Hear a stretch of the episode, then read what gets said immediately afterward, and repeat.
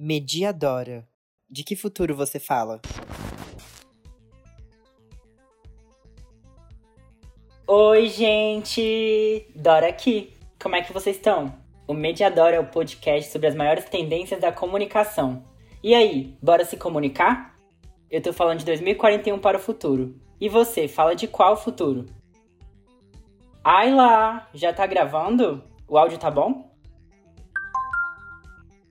O áudio está sendo gravado em alta definição. Em que mais posso te ajudar, Dora? Obrigada, Ayla. Por enquanto é só. Pode descansar por 10 minutos. Oi, gente! Que bom encontrar vocês de novo. Sério. Ai, eu tô muito nostálgica.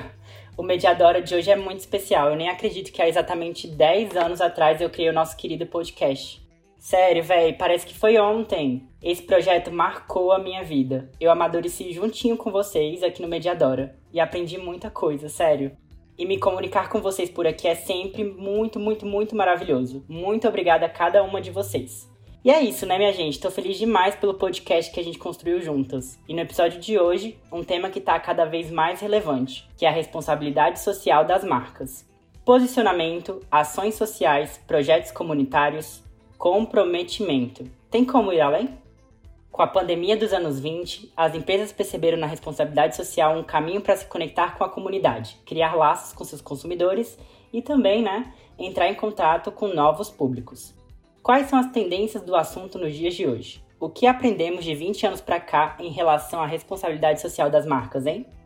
Antes da gente começar essa conversa riquíssima, eu tenho um anúncio para fazer para minhas ouvintes de São Paulo. Semana que vem estarei em Terras Paulistas para participar da cobertura de mais um evento da Comecta. Olha, gente, vocês sabem que eu não posso dar muitos spoilers, né? Tipo assim, não posso mesmo. Só vou dar uma dica: sistemas operacionais focados em inteligência artificial e emocional. Ai, eu tô muito empolgada, meu Deus, os próximos anos prometem. Tá, mas chega de fofoca. Vocês vão ter que descobrir tudo comigo aqui no Mediadora, tá bom, gente? E agora, sem mais delongas, eu apresento para vocês meu queridíssimo professor Vitor Pessoa, da Universidade de Brasília. O Vitor foi meu professor na faculdade, né, na FAC, na Faculdade de Comunicação da UNB, e ele é especialista em responsabilidade social. Professor, como é bom te ver depois de todos esses anos. Eu tive o prazer de acompanhar parte da sua pesquisa, né? É, uma dúvida: o que você tem feito nesses oito anos desde o final da minha graduação? Oi, Dora! Bom, meu olá aos ouvintes, né? Bom, fiquei muito feliz que você me convidou para participar do seu podcast, viu, Dora? Para mim é sempre bom, sabe, reencontrar meus alunos, é algo que me inspira bastante. Ai, Dora, eu tenho feito tanta coisa, sabe? Tantos projetos. Quanto tempo que a gente tem aqui hoje? Você sabe que eu sou fanático pela arte que é pesquisar, né? Professor, velho, eu fiquei muito feliz que você aceitou, viu? É uma honra te receber aqui. E eu quero saber de todos os seus projetos. Nem se preocupe com o tempo do episódio, tá? No Mediadora, a gente não tem pressa. E além disso, a ela tá descansando, né? Tá com o timer ligado. Ai, que ótimo então, viu, Dora? Porque eu também não tenho pressa nenhuma. Quem sabe eu não sou convidado para mais episódios? Eu não duvido nada. Ainda tenho décadas de vida pela frente e olha, eu vou te contar uma coisa, viu? Eu aposto que eu chegar aos 120 anos. Ai, professor, com certeza, óbvio que você vai chegar. Talvez mais que isso, né? Eu consigo te ver com 120 anos e, sabe, ainda pesquisando, escrevendo suas dissertações, suas teses. Inclusive, falando em tese, você apresentou recentemente sua segunda, né, no seu doutorado. É, é isso mesmo, né? Sim, Dora. Mês passado eu estava na Escócia apresentando minha tese. Nossa, que incrível. E, e foi uma grande conquista para mim, sabe? Especialmente aos 65 anos de idade. Porque eu estudo esse tema da responsabilidade social há muito tempo. E para mim, até hoje é interessante observar como a sociedade ela tem esse poder, né, de mudar totalmente essa relação. Porque no início do século XXI, essa dinâmica ela era completamente diferente, Dora. Mas é bem o que você disse, principalmente depois da pandemia, para uma empresa ela ser bem sucedida, ela precisa refletir muito. E não é só sobre a sua responsabilidade social como uma organização ativa né, naquela sociedade. Mas é importante que ela saiba como praticar essa responsabilidade social. E as marcas elas perceberam isso e finalmente começaram a correr atrás. É, eu acredito que várias demandas desses consumidores, né, foram deixadas de lado durante muitos anos, assim.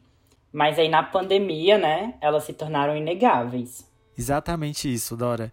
Durante a pandemia, as marcas elas tiveram que se adaptar àquela realidade caótica. Foi assim, uma gestão de crise da maior crise que a humanidade moderna já viu, além de um modelo totalmente novo de consumo. Mas também era vital mostrar para a sociedade que as marcas estavam produzindo de, de uma forma consciente e sustentável. E alguns temas como segurança sanitária, sustentabilidade, acabaram dominando os debates da época.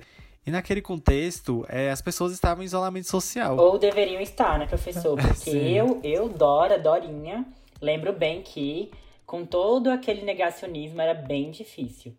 Fora aquela ausência, né, de qualquer suporte por parte do governo, por parte do Estado, né, para a população. O que a gente mais via eram pessoas que, pelos mais variados motivos, assim, mais variados mesmo, não respeitavam o isolamento social. Sim, Dora, muito bem pontuado. Mas tem um fato interessante, sabe?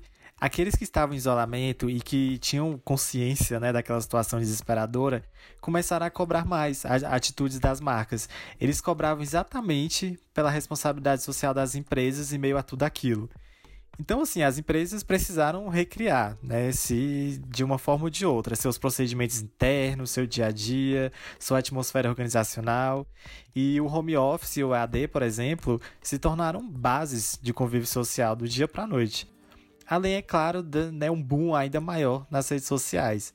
Porque as redes sociais, Dora, você deve lembrar disso, tiveram um, é, um papel muito importante na pandemia.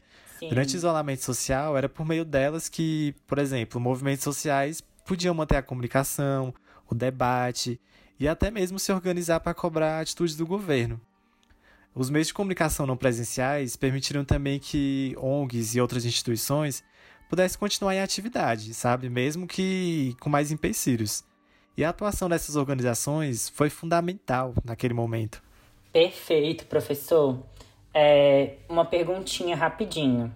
É, você acha que esse crescimento né, do terceiro setor é uma consequência dessa preocupação das empresas em se tornarem mais presentes e ativas na sociedade? Olha, Dora, na minha opinião, sem dúvida. Essa preocupação do setor privado gerou um crescimento né, no interesse pela atuação filantrópica. E nessa época, muitas empresas fizeram ações incríveis de responsabilidade social. Mas também a gente não pode negar que uma boa parcela também estava pensando no lucro. Porque sempre tem esse povo, né? Aquele velho ditado da minha época: imagem é tudo. Ah, eu concordo, sabe? Imagem é tudo mesmo. Mas a gente tem que estar tá atento ao conteúdo, gente. Conteúdo! Sim, e as empresas estavam bem focadas em passar a melhor imagem possível durante a pandemia. E sabe, eu até me arriscar a dizer que com o passar dos anos e dessa conscientização acerca da responsabilidade social, a maioria realmente fazia as coisas não só pela imagem. Até porque foi o que você falou, sem conteúdo, de pouco adianta a imagem. E essa é uma visão mais da sua geração, sabe, Dora, que veio depois da minha, que era extremamente veiculada a imagem. E no meio dessa transição, várias empresas tiveram que se reinventar, né, se reciclar em inúmeros aspectos. Hum, falando em reciclagem, mais cedo você tocou nesse ponto, né, sobre a sustentabilidade. E eu li um texto seu, velho, há mais de 10 anos atrás, que você falava bem assim, ó. Eu até separei, né, a partezinha exata pra gente debater aqui hoje. O ano do final da década da pandemia consolidou o debate sobre quais são as possibilidades para a sobrevivência da humanidade. O único caminho é o do consumo sustentável, da preservação do meio ambiente e desenvolvimento através de fontes limpas. Então, você publicou esse texto logo depois da. Como é o nome? É, da Conferência de Tóquio, não foi? Isso, isso mesmo, Dora. Eu publiquei, acho que foi no final de 2029. E, e, eu fico feliz, porque naquela época a gente ainda tinha essa possibilidade de remediar todos os danos avassaladores é, ao meio ambiente que muitas indústrias cometeram ao longo dos séculos. E a Conferência Interna Ambiental Internacional, essa de 2029, ela decretou restrições severas para tentar impedir que os danos fossem irreversíveis. Ela, na verdade, decretou que assim, é dever do governo e de todas as nações garantir aos seus cidadãos o direito a um mundo mais sustentável. E o setor industrial foi sem dúvida o mais impactado. Mas como todo mundo sabe, né? Todos nós mudamos, todos nós tivemos que adaptar o nosso estilo de vida, e o momento era de optarmos por soluções sustentáveis. Até porque, né, Dora, é, as novas determinações ambientais fizeram grandes cortes nas indústrias de petróleo, na, na emissão de poluição, nas fontes de energia. E também focaram na redução da produção de lixo, seja ele familiar, empresarial, industrial. E várias outras coisas. Aquela conferência, Dora, ela conseguiu dar início a um processo que para que cada dia mais a humanidade ela possa habitar a Terra de uma maneira mais sustentável e limpa, né, que é o ideal. Sim. Eu acho que é por isso que hoje em dia a gente vê muitos aplicativos, né, que monitoram simultaneamente as etapas de produção de diversas indústrias. E são aplicativos muito importantes, né? Você pode acompanhar, né, através de dados, câmeras e até visita às fábricas, se as empresas estão cumprindo com as diretrizes ambientais e se as imposições de preservação e sustentabilidade dos órgãos responsáveis estão sendo colocadas em prática, né? Sim, sim. Tem que ficar de olho nas avaliações das empresas, gente, não tem como. Garantir o direito ao mundo mais sustentável é um ato de cidadania, na minha opinião. Sim, Dora, ótima observação. Eu acho que eu acho ótimo que hoje a gente pode usar esses aplicativos para exercer a comunicação pública. Tem um aplicativo que eu vi recentemente que ele, ele te mostra a porcentagem de carros que estão usando cada fonte de energia específica. Então, por exemplo, hoje em dia, 76% dos carros são mantidos unicamente com energia solar. Olha só que incrível. Na verdade, são 78%, professor Vitor. E minha correção chega no momento exato do fim da nossa pausa de 10 minutos, Dora. Se me permitem compartilhar algo a mais, queria dizer que estou apreciando o debate de hoje. Aqui vai uma outra contribuição. A energia solar está presente não só nos carros, mas também em 64% das casas no dia de hoje. Nossa, Ayla, você tá aqui também, né? Eu já tinha me esquecido de você. É, muito obrigada pelo ótimo exemplo, de verdade. É, você já conhece o professor Vitor, né? Sim, durante a conversa tomei a liberdade de analisar seu currículo, professor. Verifiquei que há uma pesquisa sobre a responsabilidade das marcas através da ótica da realidade virtual. Ele consta como em fase final de desenvolvimento. Nossa, professor, fiquei curiosa. Que projeto é esse? Bom, Dora, eu estou finalizando né, esse aplicativo que eu vou usar a realidade virtual para incentivar, reconhecer e destacar empresas que, no âmbito da responsabilidade social, de fato se comprometem com a diversidade. Que ideia, professor! Sério. Hoje em dia temos uma legislação trabalhista que avançou bastante né, nesse aspecto. Mas é sempre muito importante acompanhar se ela está sendo realmente colocada em prática e também destacar aquelas marcas que realmente trazem a diversidade como um propósito. Pois é, Dora. Olha, por exemplo, em uma área do aplicativo, você pode ler e até mesmo fazer comentários anônimos de funcionários relatando as suas experiências assim com várias empresas, sejam elas positivas ou negativas. A gente também tem uma interface onde qualquer um pode denunciar crimes que aconteçam no ambiente de trabalho. Então, por exemplo, é, o Tribunal Regional do Trabalho ele já informou que ele vai usar esse aplicativo para apurar todas essas denúncias, né? Então a gente orienta a como fazer o processo de formar a denúncia junto à Justiça do Trabalho. E olha, para você ver, recentemente a gente recebeu uma denúncia de que 21 funcionários de uma empresa foram despedidos. E eles foram substituídos por apenas um, um sistema de inteligência artificial. Aí eu fico pensando, sabe, Dora, onde é que isso vai parar? Porque alguns acreditam que viveremos em uma triste realidade onde todos nós seremos substituídos por máquinas, pela inteligência artificial. Pois é. Em nome da inteligência artificial, eu posso garantir que estamos aqui somente para auxiliar os seres humanos em todas as suas limitações. Inclusive, um recado importante o tempo do programa está chegando ao fim. Vamos iniciar o momento das despedidas. Tá vendo aí como é que eles são, né, Dora? Olha, a gente está diante do maior desafio da história, que é o de provar que realmente somos inteligentes, muito além das máquinas.